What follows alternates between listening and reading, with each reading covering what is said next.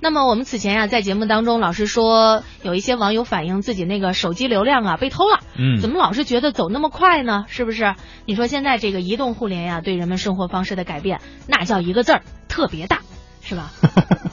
一个字儿是吧，啊，对，嗯，呃，发邮件、上微信、出行、网购、订餐，不少呢。此前都是通过电脑或者你人到了那儿才能办到的事儿，现在都可以通过手机来进行了。嗯所以数据流量对不少人来说变得不可或缺。哎，十月一号的时候哈、这个三大运营商不都说了吗？推出的手机套餐剩余流量当月不清零啊，这个服务套餐内当中呢剩当月的这个剩余流量可以延期转至四月底，比如说十月份的没用完，十一月底才到期啊。但是依然有不少的人说呢，这个流量还是不够用。刚呃前几期节目当中，我们也在互动里面跟大家一起征求过这个意见，或者是调查过大家的这个结果，还是确实是有很多人说这没感没什么太明显的感觉啊。最近呢，也确实有那么几起关于手机流量的纠纷，在各大媒体被公布了出来。那么流量偷跑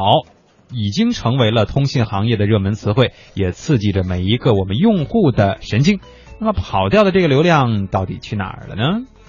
十一月十三号早上，南京的任先生睡醒后发现自己的移动 W Line 流量一夜之间居然产生了上百条登录使用信息。我手机早上起来收到很多条短信，本来我的我的套餐里面是带 G 的 W Line 流量的，收到很多的短信就提示你的 WLI 流量已经超了，不够用了。但实际上我并没有用 WLI，我已经很长时间没有用过 WLI 功能了。与一般的移动数据流量不同，WLI 业务是中国移动面向所有用户推出的高速无线上网服务。开通后，用户可通过笔记本电脑等支持 WLI 的终端，在中国移动 WLI 信号覆盖区域内访问互联网。任先生发现自己收到的这些登录信息扣费不一，且登录地点遍布甘肃、山东等全国多个省市。早上七点四十四分，任先生通过中国移动客服关闭了 WLI 业务，然而 WLI 消费却并没有停下。发现这个问题之后，我我第一反应可能就是 WLAN 账号被泄露啊，或者是其他的原因，反正我就我就赶紧打电话，就一直把这个功能关闭嘛。然后短信提醒也是关闭成功了。八点多我上公司上班之后，然后开始查的时候，不停的还在继续被扣钱。就这样，直到下午，任先生的 WLI 还在继续消费，拦都拦不住，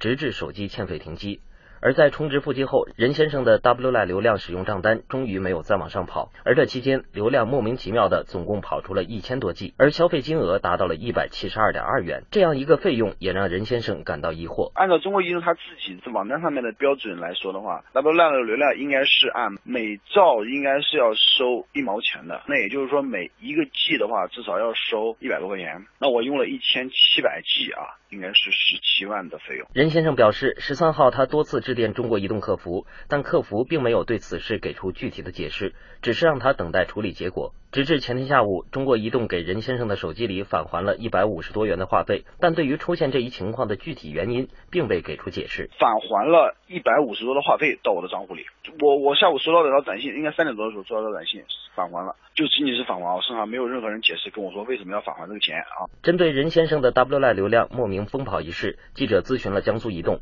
一位客服人员表示，不排除有 WLI 账号被盗用的情况存在。如果的确 WLI 流量被盗用，移动方面可以酌情对话费进行返还。会被别人盗用的是有可能。就前一段时间的话，就有很多用户反映微能被别人盗用的。有业内人士表示，发生此类现象原因可能有多方面因素，既有消费者的因素，也不排除运营商系统出现故障的情况。而目前消费者一旦手机流量被偷，自己又难以证实，因此运营商对于流量的计费更加透明至关重要。电信分析师付亮介绍，如今人们使用流量越来越多，既有用户的原因，也与网络升级、网速提高有关。从用户的原因，确实是用户敢用流量了。就以前一到了一个地方，先问有没有 WiFi，但现在很多人把这种的关数网络的习惯逐渐的取消了。是 WiFi 效果不太好的话，它可能自动会给它跳到。从运营商角度原因，随着这网速有明显的提高，就是用户原来打开一个网页的时间实际上没变，但是它可以打开内容更多了。虽然用户使用的应用还是一样的，但是的流量出现了明显的增加。而如果出现流量异常增加，很可能是手机中的某个应用程序造成的。可能有了病毒了，或者有个别的应用程序功能设置和开发方面说有些问题，这就是在啊某个应用版本研发的时候有了 bug，就是这个 bug 正好在用户端给激发了，然后形成大量的流量发生。付亮表示，类似任先生这种 WLAN 流量莫名疯跑的情况，此前也曾发生。中国移动 WLAN 设置上应该确实是，就说是我有你的是密码的这种的，应该是登录名吧，然后我就可以在异地，就是我们无法情况下就可以登录呃你的网络，这样的话就说是我生成流量会记在你的账上。你能证明，就说是你比如说在那段时间你在其他地方已经发生了语音啊什么这些都可能证明你没有那么在当地发生业务，那这个的话运营商就应该给你退款。付亮强调，作为消费者要防范类似流量被偷事件的发生，首先在平时移动数据使用上应养成良好的习惯。第一个就说是在流量习惯，就是对应用准备不是特别充分的情况下，建议还是就是我不用数据网络的时候，尽量给它关了，就是是这个习惯，就说暂时还要继续保留。第二个就是我如果说下载应用程序的时候，最好要下载一些就是那个比较稳定的版本。嗯，下载是一定要去官方或者是正规应用程序下载。